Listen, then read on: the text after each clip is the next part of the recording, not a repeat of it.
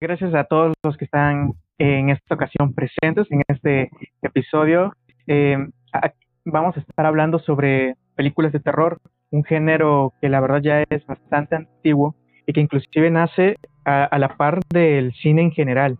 O sea, todos sabemos que la primera película eh, fueron la, fue por parte de Disney hace chorrocientos de, de años, ¿no? Pero la primera película de terror será en un día que ni siquiera es este 31 de octubre o 2 de noviembre. La primera película de terror se estrena el 25 de diciembre de 1896, que se titulaba, si no mal recuerdo, La Mansión Maldita, algo así. Una película de origen francesa que hizo que este país eh, despuntara en cuanto al cine de terror. Ya actualmente pues vemos que nada más se dedican a hacer este reboot de Los Miserables, pero esa es otra historia, ¿no? El día de hoy vamos a estar hablando de, diferentes cintas que quizás tienen algo muy similar y, que, y es que dentro del género de terror hay otros subgéneros que bien pueden ser el famoso gore, el slasher, el horror, el thriller, el terror psicológico o inclusive este, las creepypastas, ¿no? Sin embargo, bueno, de mi parte me voy a enfocar más en los slashers porque es como el, cine clásico de terror. Este, entonces le dejo los micrófonos a Omar, del cual les, va a estar hablando de, de, algunas cintas muy, muy buenas. Así es, gracias. Eh, voy a empezar hablando con una cinta que tal vez muchos de ustedes no conozcan, pero se los quiero recomendar. Es una película eh, que pues últimamente tiene su culto, una película de un terror muy diferente a lo que estamos acostumbrados. De hecho, es todo lo contrario al terror, eh, el terror de slasher. Es básicamente una cinta de terror psicológico, podría decirse. Que el terror psicológico es este en el cual sentimos un, un ambiente tenebroso a lo largo de toda la película. Sentimos como que estamos viendo algo que no deberíamos de ver y es, un terror que penetra en, nuestras mentes. Eh, la película es Posesión eh, del año 1981 y está dirigida por eh, Andrzej, no sé si lo estoy pronunciando bien, Andrzej Zulawski. Es un director griego, si mal no recuerdo. Eh, no, creo que es francés. Bueno, no importa, es europeo. la película nos cuenta la historia de una pareja de un hombre y una mujer casados que tienen un hijo. esta pareja tiene, empieza a tener problemas en su matrimonio cuando el hombre regresa de un viaje de negocios. Em, empiezan a tener discusiones en, en, la cama y por ende durante todo el día. Em, estas discusiones cada vez son más eh, frecuentes y aumentan cada vez más de tono al punto de que nosotros como espectadores eh, estamos sumamente incómodos viendo cómo ambos se comportan de una forma muy tóxica. Y esta, esta pelea de, de ambos eh, crece cada vez más a, a, niveles que pues, básicamente son ya eh, solamente dos personas que tratan de, de herirse mutuamente. No solo física, verbal, sino hasta mentalmente, podría decirse. Em, en, esta, en esta pelea eh, descubrimos a lo largo de la película que hay infidelidades en el matrimonio y, y esto provoca que pues obviamente se tienen que separar em, y hay una nueva pelea dentro de este matrimonio por quién se va a quedar con su hijo y quién va a vivir en el departamento y todo esto. A lo cual eh, finalmente la mujer termina yéndose del departamento y empieza a vivir en un lugar desconocido, por lo que su esposo em, contrata un contrata una persona para averiguar eh, este dónde se está quedando y todo esto y empieza a, empieza a descubrir algo muy perturbador que pues no les quiero spoilear, pero pues tiene que ver eh, con algo sumamente terrorífico que Creo que a partir de la mitad de la película es cuando realmente empieza lo que es el terror eh, en sí. La primera mitad de la película es más bien como algo de, bueno, mucha tensión y mucho, mucho drama y, y, peleas, todo esto. Y ya después de la mitad de la, mitad de la película empieza eh, a cambiar el tono de la película. Esto es algo muy, me pareció algo muy original. Eh, tal vez ahora ya no lo sea tanto porque ya han pasado muchos años, pero creo que creo que es algo algo que, me pareció muy eh, muy bueno de esta película, cómo fue cambiando el género poco a poco y algo que, que se destaca mucho en esta película son las actuaciones, porque básicamente solo hay dos personajes eh, casi toda la película, que son el, el, hombre y la mujer, que son pareja. Y estas, estos dos personajes tienen peleas. Eh, es como ver eh, esta película. mirando el demonio, güey. Historias de un matrimonio. son este, los personajes: la mujer, el hombre y el demonio. Pues básicamente, no hay un, un demonio per se, pero se puede interpretar de esta forma. Eh, de hecho, bueno, alerta de spoiler, hay una criatura eh, que es, podría decirse que es un demonio, pero pues depende cómo lo, lo interprete cada quien. Es lo, es lo, es lo más interesante de esta película que pues tiene, tiene esa cualidad de, de poder ser interpretada. Em, me recordó pues la... Sí, güey, porque como tú me la estás describiendo, la, la neta yo pensaría, esta es la película de una historia de un matrimonio, ¿no? Con, con, ¿con quién es? A ver, es este, el güey que hace de Kylo Ren. Sí, Kylo Ren. Y, la, otra ruca nada más que con un demonio. Ándale, Kylo Ren y la viuda negra con, con Lucifer. Pero, pero me dices que no hay ningún demonio y, y está extraño, ¿sabes? Porque hay muchas películas que tienen ese nombre de posesión, ya sea posesión infernal, posesión diabólica, etcétera, y en su mayoría siempre es este tiene que ver, ¿no? Con exorcismo, con posesiones, literal, posesiones demoníacas, pero en esta ocasión dices que no, que tienen algo más que ver con una criatura. Entonces eso, es lo que llama mucho la atención de, esta scene. Sí, es una criatura pues demoníaca, pero nunca te lo ponen así explícito de que este es un demonio y te voy a exorcizar, nada de esto. No vemos nada de eso. Eh, es un poco más sutil que eso. Y y vemos algo que me, llamó mucho la atención es que el, eh, no sabes quién está cuerdo y quién no. Porque ambos, el hombre y la mujer, tienen ciertas eh, características como de psicópatas. Y no estoy seguro, pero mi interpretación es que esto eh, es algo que se va, creciendo conforme se van posesionando eh, los, personajes. Como que entre más avanza la trama, más van haciéndose, pues van, va creciendo el demonio dentro de ellos o algo por el estilo. Oh, ya, ya, como si ellos lo originaran, ¿no? O, o fuese, fuese proporcional a los problemas que iban teniendo. Sí, sí, y pues esta película me recordó mucho a la película de las que la que voy a hablar después en este mismo episodio, que es el bebé de Rosemary, por, porque tiene un ambiente muy, muy similar. Eh, probablemente hasta podría decirse que está inspirada en, en esta otra que, que, tiene mucho más hilo del cual cortar. Eh, como les digo, esta película es, eh, es una película de culto, pero no es tan conocida como otras películas de culto que pues todo el mundo conoce como, no sé, el Club de la Pelea o eh, Donnie Darko, cosas así que todo el mundo conoce. Esta película es de culto, pero un poco más... Eh, es más difícil que alguien la haya visto. Incluso yo tuve que, que buscarla en, varios sitios. Pero pues ahí está, ahí está la recomendación. Y pues no sé, creo que podemos pasar a, a la siguiente película. Em, no sé si ¿Nos vas a hablar sobre una película en específico o sobre una saga? Eh, yo quiero hablar sobre una saga. Quiero empezar, inclusive, no sé cómo, cuál imagen vayas a poner, pero vamos a hablar primero de Viernes 13.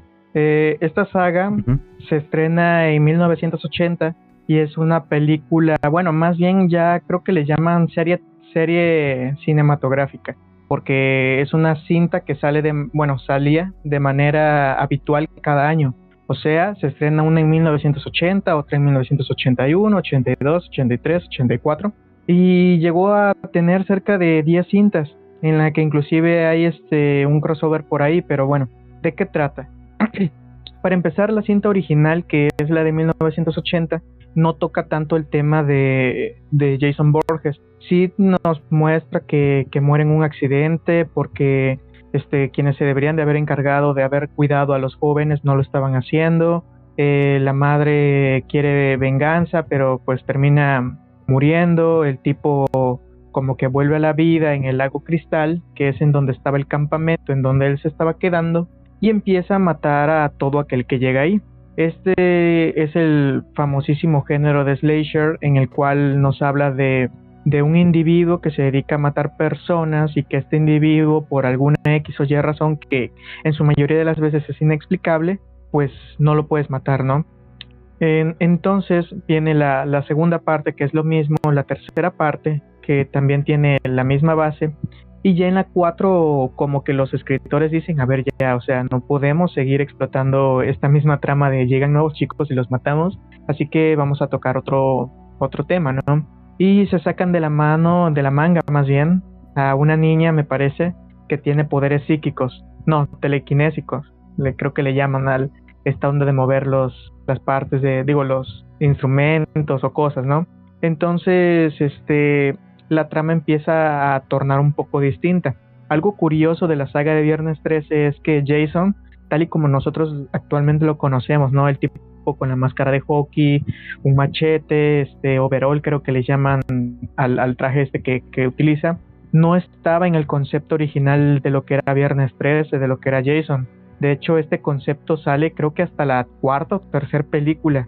Entonces, no es como que haya sido de origen este, este el, estado físico de esta persona, porque en sus primeras películas eh, nada más tenía como que una bolsa de tela en la cabeza y la ropa, una ropa cualquiera, ¿no? Y mataba con lo que tuviera la mano. La, la, película debió haber tenido éxito porque sacaron como siete películas o seis, no, sí, seis películas de las de una saga original. Ya la última me parece que era este Halloween, no, digo, este Jason Kills, en el cual se menciona que el Jason original muere y se le mete en el cuerpo a otra persona, a otro hombre. Y pues ahí tiene más protagonismo la madre inclusive. Y ahí se nos muestra el final de esta película que iba a venir un crossover, que era el de Freddy contra Jason, que esta película, si no mal recuerdo, sale como por 2005, 2004, 2006, en esos años, me parece.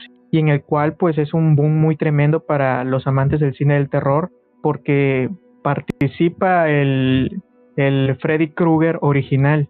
Y si no mal recuerdo es la, a ver, no, no es la última cinta en la que sale el actor original, pero, pero sí este es como la penúltima, si no mal recuerdo.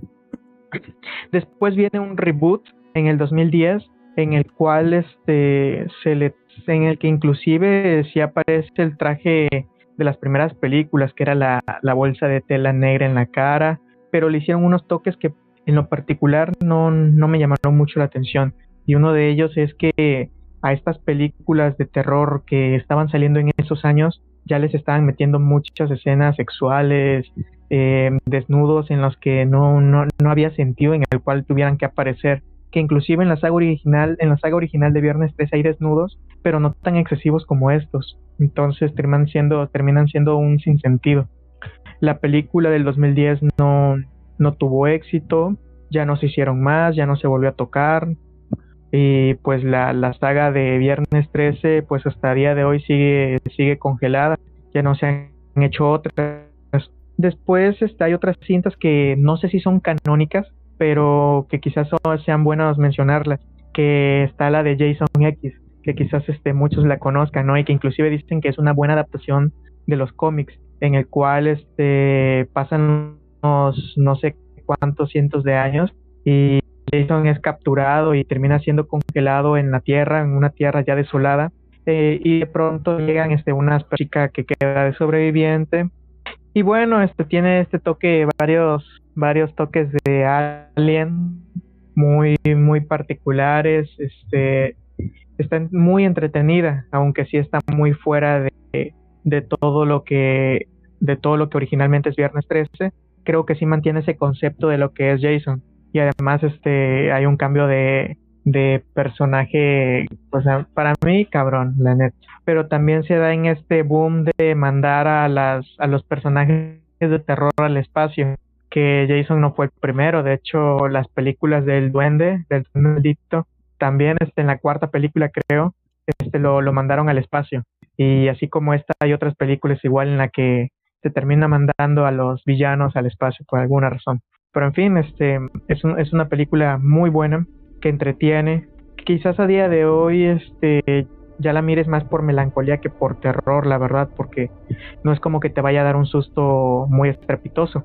Sin embargo, pues puede que sean para que la veas eh, de noche, cuando no tengas nada que hacer, es en este mismo 31, que es una película muy clásica. ¿Tú ya la has visto, Mar? Bueno, ¿has visto alguna?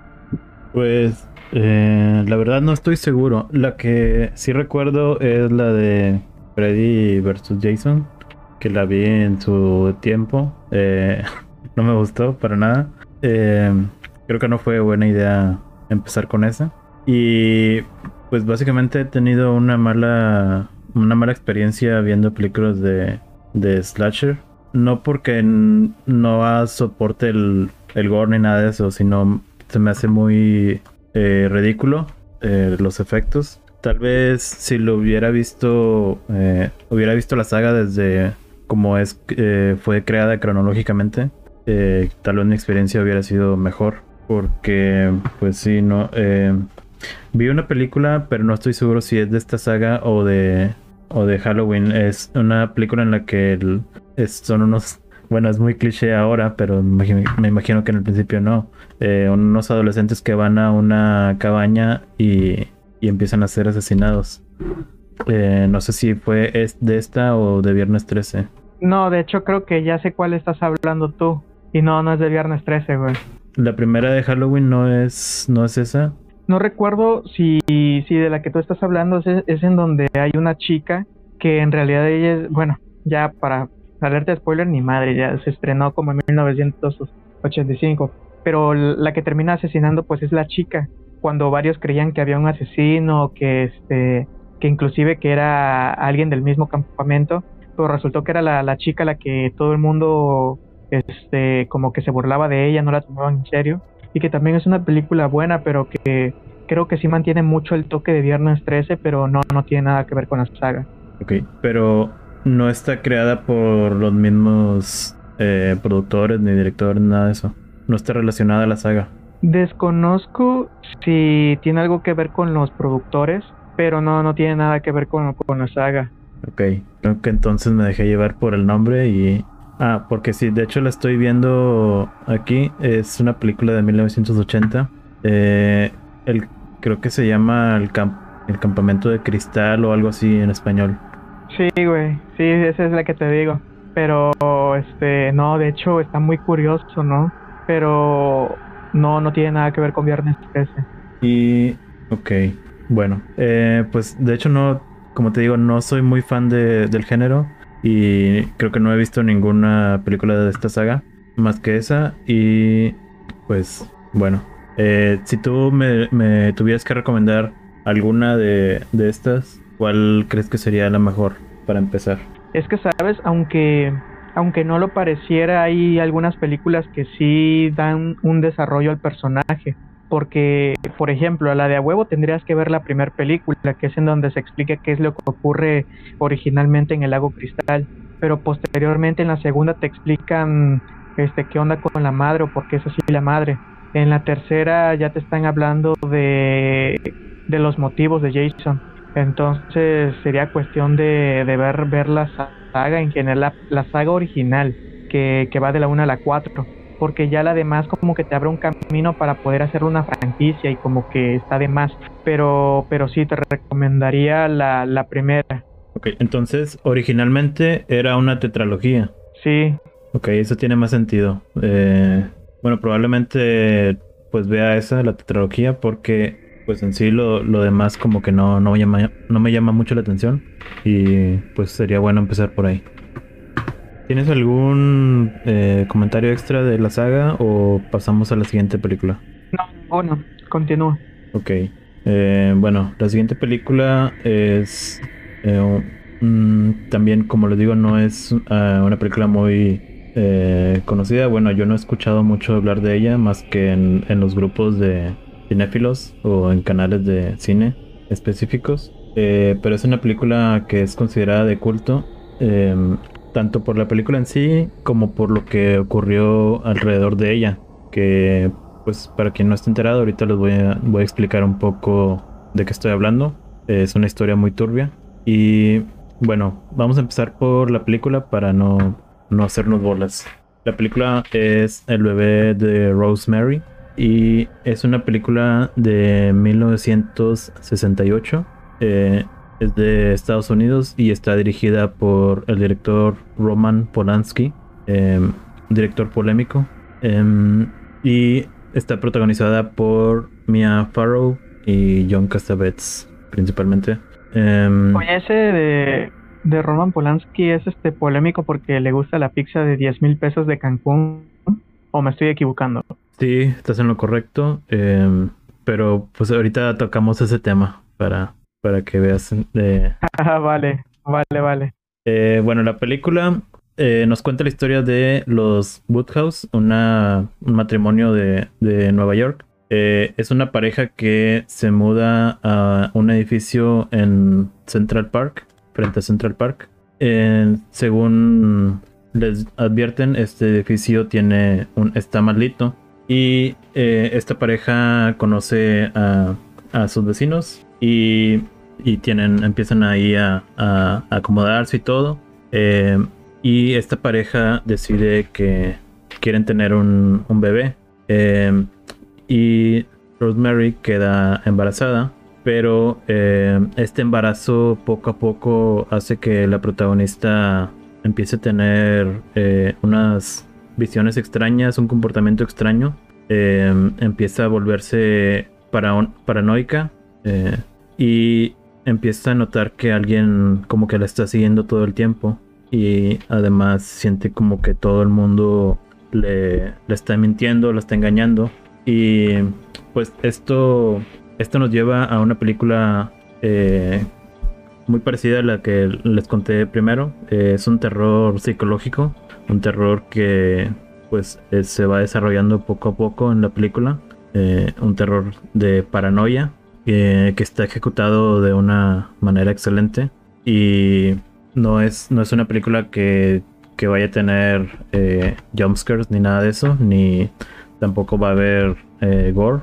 es más bien una película que pues se va, te va a provocar pesadillas. Em, y pues de hecho no, no creo que sea un spoiler en sí porque de hecho el título en español de la película es La semilla del diablo.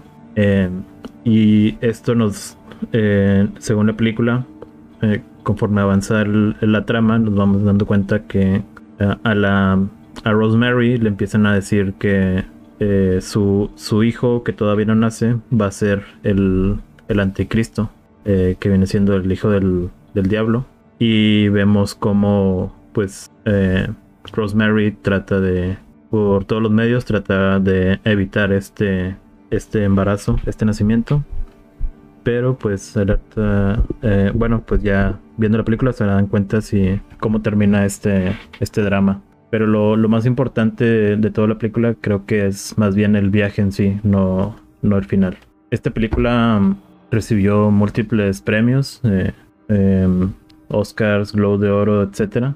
Pero algo, algo que envuelve más a la película, eh, por la que es más recordada, es por lo que pasó después. De hecho, este, ahorita que lo, que lo mencionas, eh, la película la, la escuché, o sea, tal y como la explicación me estás dando, sería un poco similar, ¿no? Como la de, la profecía del no nacido, que para mí inclusive tiene también un, como si fuese algo similar a la de la profecía, este, en la que, en la, bueno, en esta hay una tetralogía, nada más que la cuarta nadie la cuenta, pero es una película muy buena también en la que te habla del nacimiento del anticristo, que son, bueno, el, en la trilogía original se habla de del anticristo como niño, como adolescente y como adulto. De hecho, en la de adulto sale Sam. Pero son, son películas muy buenas y creo que también toca hablando de ella. Veo que eh, dicen, aparece en el puesto número 9 en el listado de la AFIS de 100 películas de suspenso y la en 2014 fue considerada biblioteca del Congreso de Estados Unidos. es una película muy muy con, muy reconocida. Tiene tiene muchos, no sé si, si sería la forma correcta de decirlo. ¿Muchos qué, perdón? Como que se cortó lo último. Eh, sí, había mencionado títulos, pero creo que es más este eh, cuando cuando dan reconocimiento sería la, la palabra la palabra este, correcta. Eh, bueno, si quieres pasamos a la siguiente película para no, no quitarte más tiempo, que es la otra saga. Sí, fíjate que en esta te va, te va a empezar a gustar el género de slasher, porque inclusive esta, esta saga, que ya le voy a nombrar, es la de Halloween, eh, sale antes que la de Viernes 13 Halloween se estrena en 1978, si no mal recuerdo, y Halloween, digo, y Viernes 13 se estrena en 1980. En esta cinta, el protagonista es Michael Myers, pero este tuvo tuvo un remake del cual quisiera enfocar un remake del cual quisiera enfocarme que se estrenó en el 2007 si no mal recuerdo pero primero vamos a hablar sobre la saga original. La película tiene en la primer en la primera parte se habla sobre un individuo que tiene problemas mentales, el cual es tratado por un psicólogo y que se dedica a asesinar personas y que inclusive a quien va detrás de ella es de su hermana menor que está que es Jamie Lee Curtis, sí, creo que así se pronuncia. En esta película lo, excelente de toda la saga es que te mantienen una atmósfera que se siente el Halloween, se siente de noche, se, se ve como las casas están todas adornadas, en otoño los árboles tiran sus hojas y están regadas en las calles, en los césped, es como que un ambiente cálido en el cual se desarrolla todo, todo este, esta situación, ¿no? Y creo que ese es un punto muy favorable a diferencia de Viernes 13. En la segunda, bueno, la primera parte termina en donde el psicólogo le, bueno, el psiquiatra le dispara seis veces a Michael Myers y lo creen muerto. Y posteriormente este, llevan a, la protagonista a un médico y ya cuando quieren buscar el cuerpo de Michael Myers, este güey se desaparece, ya no está allí.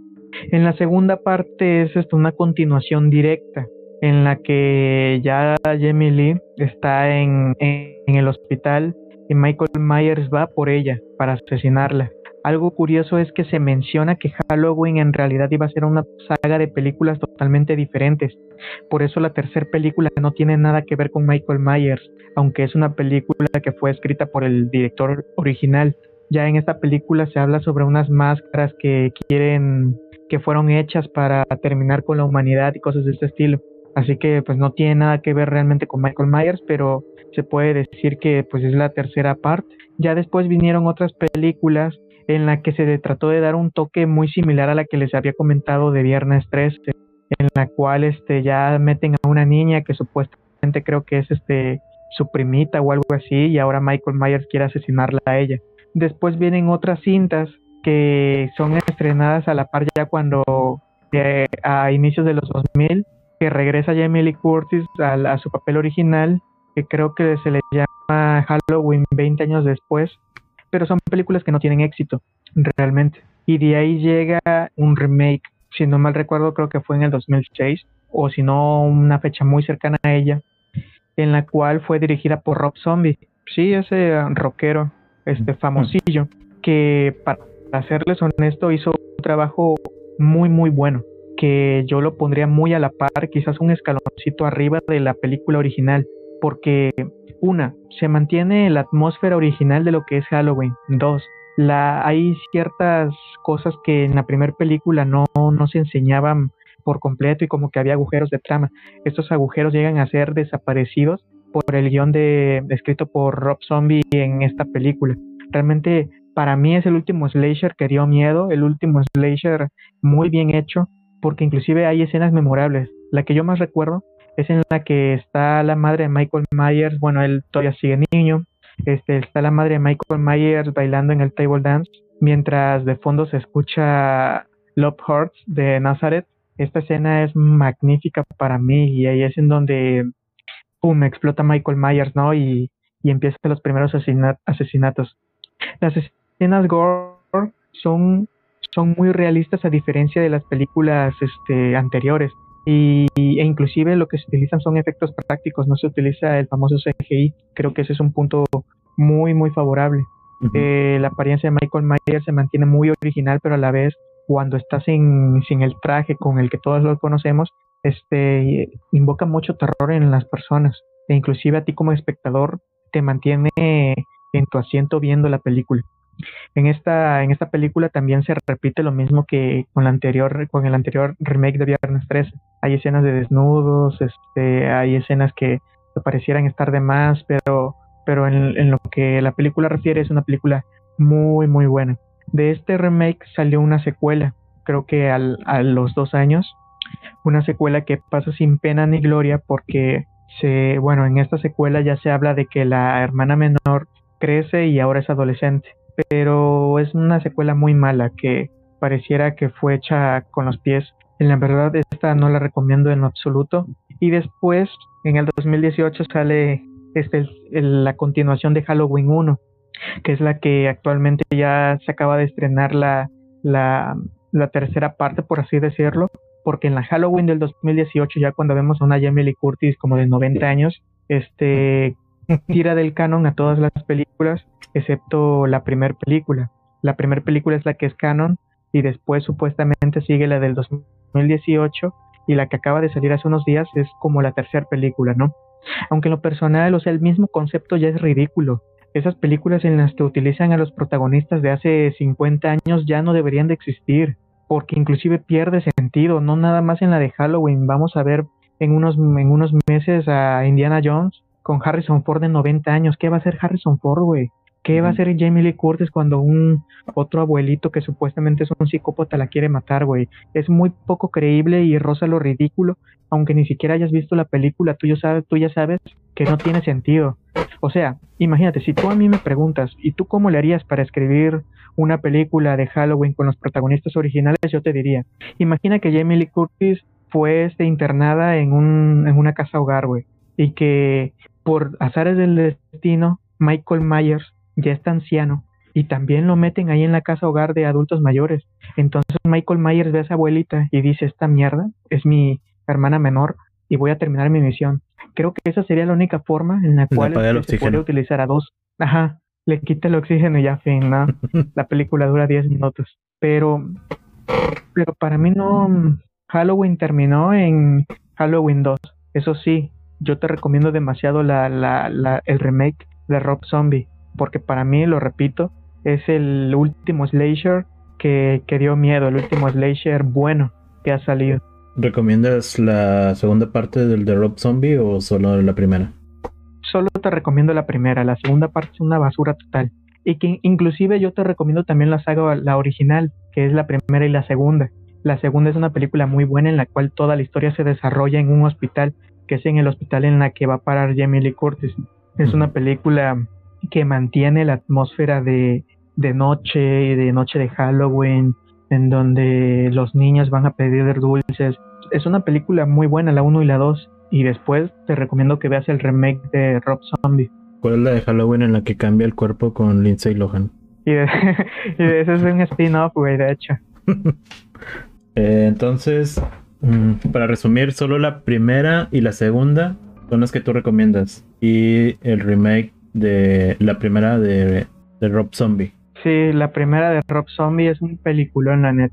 Ok, bueno, pues eh, yo la verdad no puedo comentar mucho porque no he visto ninguna de esta saga. Como te, ya te decía, no soy fan del género, pero si ya con esta recomendación, pues voy a voy a tratar de buscar las primeras dos y tal vez el si me gustan, pues ya veré el remake, a ver qué tal. ¿Tienes algún comentario o dato extra de, la saga? O si quieres pasamos a, la, explicación que, tenía preparada. Bueno, este creo que del, de la saga en general no, pero del género sí. Del género hay mucho que hablar porque, bueno, a mí, fíjate que a mí no me gusta mucho el género slasher, pero sí es el género del cual he visto más películas probablemente. Eh, por ejemplo, las de Chucky también terminan siendo un slasher, aunque, aunque algunos no, no lo quieran creer. Pero también hay otras como esta de, esta, la de el 14 de febrero, no sé si recuerdas el nombre, este Sangriento San Valentín, que fue una de las primeras películas que salió en 3D, que igual este te habla sobre un minero que se dedicaba a asesinar a, a las personas el 14 de febrero y son películas muy similares que inclusive parecían tener una atmósfera este muy muy parecida. Pero pues sirven para entretener realmente no no te no es como que te vayan a asustar de un momento a otro como lo puede llegar a ser eh, el género del terror psicológico que de eso se trata de mostrarnos a un enemigo pero no hay enemigo. Entonces eso es eso es lo padre no y en el que siempre hay misterio de hecho porque en el terror psicológico puede que nunca se nos muestre la cara o el aspecto de quien nos está provocando el miedo, pero por ejemplo en el slasher nunca se nos explica por qué este güey no se puede morir, aunque le disparen 100 veces. El misterio se sigue manteniendo allí y como que ese, ese es lo que propicia que la persona pueda llegar a sentir hasta cierto punto un terror, un terror de no saber de dónde proviene la maldad de esta persona, de dónde, de dónde nace eh, esto que le está provocando una, le están provocando que sea indestructible, ¿no? Y bueno, eso sería todo. Excelente. Em, bueno, solo para retomar un poco sobre eh, el bebé de Rosemary, sobre lo que les voy a contar. Eh, quiero hacer una pequeña corrección. Les había dicho que Mia Farrow estaba casada con Polanski. Eh, no es así. Mia Farrow es la protagonista de, del bebé de Rosemary. Pero quien estaba casado, casada con Polanski es Sharon Tate. Roman Polanski dirigió eh, esta película del bebé de Rosemary y él quería que Sharon Tate, su esposa, fuera la protagonista, pero los productores de la película no, no lo quisieron y por eso eh, Mia Farrow fue elegida. Sharon Tate em, estaba embarazada en, en 1969, estaba embarazada de Roman Polanski y iban a tener un bebé juntos Em, y Sharon Tate, em, el 8 de agosto de 1969, estaba a punto de dar a luz a este bebé. Y ese día invitó a, dos, amigas para almorzar. Em, y Roman Polanski en este, en este tiempo estaba, estaba de viaje en Londres. Entonces, pues esta, esta persona, esta Sharon Tate estaba sola. Eh, esa noche eh, tenían una pequeña reunión en la casa de, ellos, de Sharon y de Polanski, y fueron brutalmente asesinados eh, Sharon Tate y sus invitados por el famoso asesino psicópata Charles Manson y su culto. Y, esto, según algunas declaraciones de, de, Charles Manson, esto tenía que ver con eh, algo que ver con, la, con la película que sacó del bebé de Rosemary. Según tengo entendido, él, pensaba que iban a ser el anticristo o algo así. En la película de... ¿Cómo, bro? ¿Me estás diciendo? ¿Cómo, bro? ¿Me estás diciendo que el perro de Brad Pitt no lo salvó? Así es. En la película de Eras una vez en Hollywood, pues esto es... Eh, el, el, final de la película es lo que en, en realidad no pasó eso. En realidad si fueron asesinados y no fueron salvados por Brad Pitt. Y pues es lo que... Y, el lanzallamas de Leonardo DiCaprio. sí. Y bueno, pues es, lo que... Es la historia real de lo que pasó. Eh, obviamente hay muchos más detalles que, no, que omití, pero pues igual es, es muy fácil eh, buscar esta historia. Es una historia muy famosa. Eh, tal vez, no sé si en México, pero en Estados Unidos sí. De hecho, yo no. Hasta hace poco fue cuando yo supe sobre esta historia. Mm. Roman, Polanski, eh, después de esto, eh, fue acusado. Unos 10 años después, tuvo acusaciones de, de violación y él decidió eh, huir del país. Y hasta la fecha todavía no, no ha regresado a Estados Unidos. porque si, en cuanto, en cuanto regrese. Pues este y después hizo el peliculón del pianista y vivió feliz por siempre. Básicamente. De hecho, pues a lo mejor va a ser muy difícil para algunas personas, pero eh, el director, eh, pues en realidad es muy buen director, hace muy buenas películas, tiene, como ya dijiste, el pianista, tiene el bebé de Rosemary, Chinatown, que personalmente es un, eh, una de mis películas favoritas, que es una película de, del género noir, bueno, es noir, pero un poco más moderno. Eh, y tiene la película Tess, que también es una película sumamente premiada. Y pues tiene muchas más películas que, que pues básicamente son de las mejores películas de la historia. Y que pues todos los estudiantes de cine básicamente tienen que, que ver estas películas a pesar de que de lo controvertido del director, que pues básicamente es un, un violín y un pederasta, eh, a pesar de todo esto, es, es, o por lo menos fue un buen director en su tiempo. Pues fíjate que, o sea, cuando yo me enteré que esto fue hace como 5 o 6 años de lo que sucedió con Sharon Tate y lo de Roman Polanski, lo que yo había leído era que realmente la secta se había confundido, o sea, a quien querían atacar era al anterior dueño de esa casa, pero que al final este ocurrió lo sucedido, pero que había sido producto de un error pero ahora que tú lo mencionas, pareciera tener más sentido lo que, lo que tú dices, que en realidad fue porque creyeron que, que la mujer este, iba a tener al anticristo, porque la secta de este cabrón, este, bueno, ya con ver las entrevistas que le, las entrevistas que le hicieron a Manson cuando, cuando fue enjuiciado, basta con ver que pues este vato tenía la mentalidad de una papa. Pero, pero sí, o sea, qué, qué cabrón. Y sí, el director está metido en muchos pedos, pero también ha tenido muy buenas películas. Y aquí es en donde entra este, la ética, ¿no? De, a ver, realmente tenemos que separar al, a la persona del, del, no sé si llamarlo trabajador, del producto de la persona. Ajá. Yo ah. creo que depende, güey. Yo creo que depende de quién sea. Pero, pero en lo personal, pinche pianista es un peliculón y la de Chinatown también, güey. Pues yo soy de los que piensa que sí hay que separar al artista del, de la obra. Eh, puedes odiar al, al, artista, pero pues la obra es algo que se juzga completamente distinto. Eh, pues yo todavía sigo escuchando la música de Michael Jackson y todavía me sigue pareciendo las mejores canciones del, de la historia. Y pues ya lo que haya hecho él, pues... Oye, pero este, no que Miranda Cosgrove salió inocente. O sea, que supuestamente en su mayoría, bueno, ya nos estamos saliendo del, pedo del, podcast, pero este, hasta donde yo sé, este vato nadie le ha podido, nadie le ha podido conseguir las pruebas suficientes para decirle que le gustaba la pizza. O sea, y no soy fan de Michael Jackson, de hecho, no, no, no, no lo escucho. Pero, por ejemplo, cuando sacaron la serie de HBO, les cayeron una, les cayeron una bomba de demandas bien cabronas a la, a la compañía y hasta ahora no se ha dicho nada. Si en caso contrario, si hubiese sido cierto, creo que nadie hubiese demandado a HBO, güey.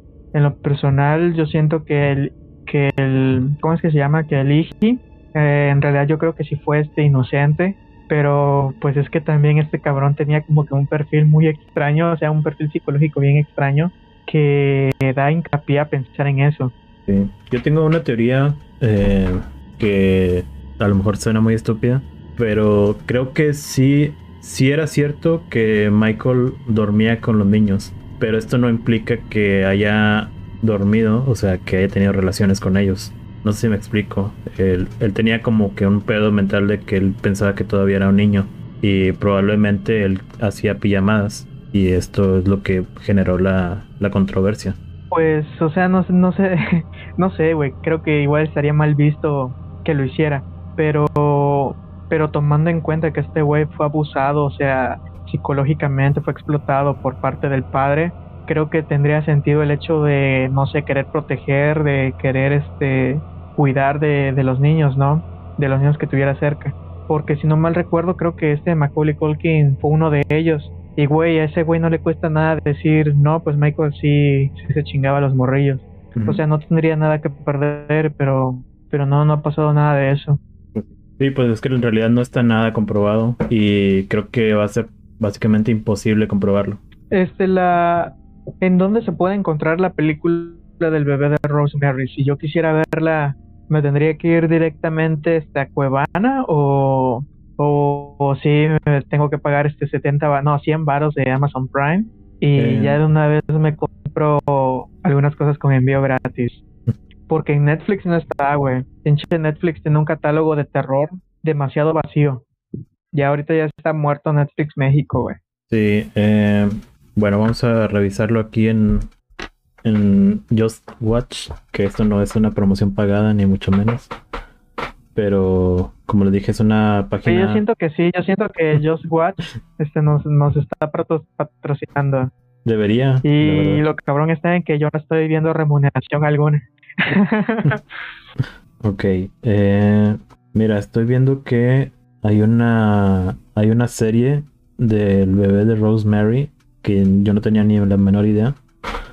Hay una serie en Amazon Prime. oh, sí, que fue estrenada en el 2014. Ujú. Creo que fue por la cadena NBC en la que la protagonista es Zoe Saldana. Bueno, Pero pues, es una miniserie, güey. no, no, no la, yo ni siquiera la conocía, pero pues voy a, voy a ver si le echo un ojo. Y la película eh, no está en ninguna plataforma, por lo menos en México. Eh, déjame les confirmo si está en, en Estados Unidos. Espero que sí. Solo dame. Inclusive la película creo que tuvo un remake, güey. Años posteriores a que se estrenara la original, tuvo un remake y en el 2014 fue que tuvo la miniserie. Ok, en Estados Unidos no está en ninguna plataforma. Creo Y- que la única forma en la que vas a poder verla va a ser este, yendo a la casa de, de Roman Polanski y sentarte en sus piernas. Oh, Dios, no. Em, creo que en, en México tampoco está en ninguna plataforma. Yo, la verdad, la vi, eh, la tuve que ver en descargarla. No voy a decir cómo. Ajá. Ah, no es la en Está en Pirate Bay. Ahí la pueden encontrar. Todavía está disponible la, la página. Eh, la tiraron un tiempo, pero todavía está por si quieren piratearla y ya después. Digo, también hay personas que dicen que no, no quieren consumir productos que hayan sido creados por personas eh, con acusaciones. Y creo que esta es una buena película para, para piratear. Para iniciar. Ah, yo pensé que para iniciar a ver este material de gente loca. Sí, pues también. Eh, pero sí, yo la verdad yo la descargué eh, porque sí fue, yo la vi hace unos años y fue difícil encontrarla. En las plataformas no estaba. Y mira, me estoy dando cuenta que en México está la película en Pluto TV. eh, pero pues me imagino que está en uno de esos canales que, que la va repitiendo una vez tras otra. Eh, pero igual, si quieren echarle un ojo ahí en Pluto TV, que está gratis en Android, eh, ahí la pueden buscar. Oh, ya, ya, sí, sí la conozco, pero, pero no la he usado. De hecho, me la han recomendado algunas veces. Pero igual, como no soy mucho de estar viendo películas en el, en el teléfono o inclusive en la lap, pues no, no, no le he echado un ojo. Sí. Ahorita, inclusive, ya que estamos hablando del slasher, hay una película, una trilogía en Netflix que en la que como que quisieron unir a los personajes emblemáticos del género en una sola cinta, que es la de La calle del terror, creo que es 1984, algo así. Pero en general la película pues es muy mala, güey. Y sí, este, los personajes que aparecen allí son muy parecidos a, no sé, Jason, a Michael Myers, etcétera, a todos estos que, que son como que muy populares en el género de terror, pero en, en realidad Netflix hace una tontería con los persona- personajes humanos, güey. Luego te mete que si un asiático, güey, este, una persona de color o un travesti, es como, güey, qué pedo, güey, o sea, ¿por qué no nada más este los pones como personas que te Eso puedes sí encontrar en cualquier lugar, güey, y no los estereotipos tan cabrón? Eh, pues no, no tengo un comentario al respecto. Suena, suena muy, tur- muy turbio. Em, Pluto TV, como les decía, eh, bueno, te quería comentar que Pluto TV es, eh, yo lo tengo en la televisión porque está disponible en Android TV. eh, y pues es, una plataforma de, es básicamente, tú ves un programa y la diferencia es eh, que te ponen comerciales de vez en cuando cada cierto tiempo y eso es lo que hace que la plataforma siga siendo gratuita. Pero sí hay, hay buena, hay buena programación. De hecho, ahí yo vi el manual de Net y eh, Kenan Ahí está disponible completamente las dos series. Y creo que ahorita está eh, Park también. Entonces, pues ah, también tienen canales de, de, todo tipo de comida y todo esto. Eh, esto no es un comercial pagado ni nada, pero eh, me parece que es una buena recomendación para quien no, no conozca la plataforma.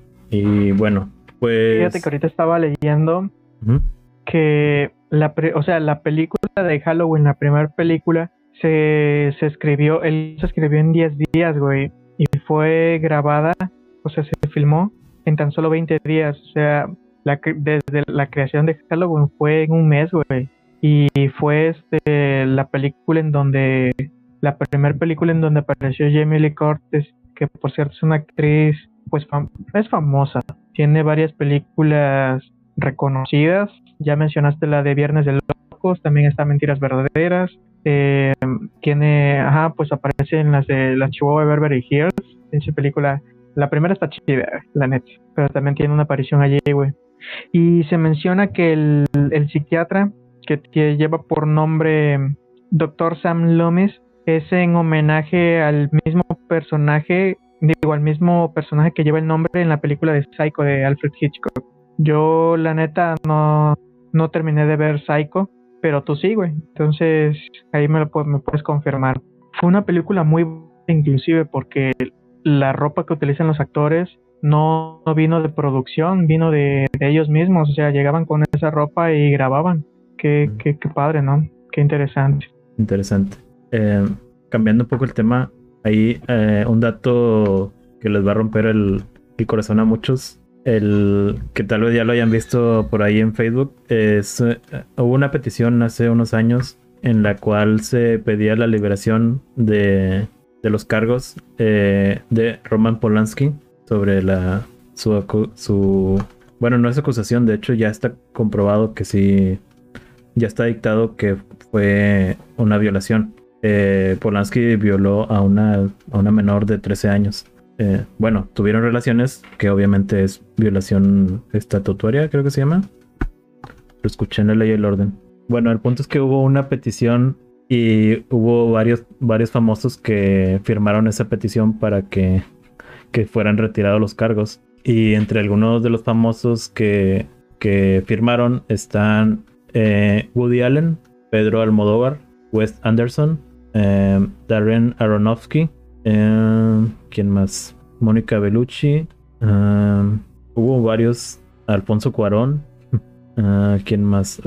hay muchos nombres que yo no conozco, la verdad, pero pues aquí está la lista. Estoy diciendo nada más los que yo conozco: Terry Gilliam, Gilles Jacob, Wonka White, David Lynch y Tilda Swinton. y creo que son todos los que conozco. Pero son más de 100 personas quienes firmaron. Entonces, pues ahí lo tienen. Pueden buscar esa lista en internet y darse cuenta si su director eh, apoya a este, a este polémico personaje.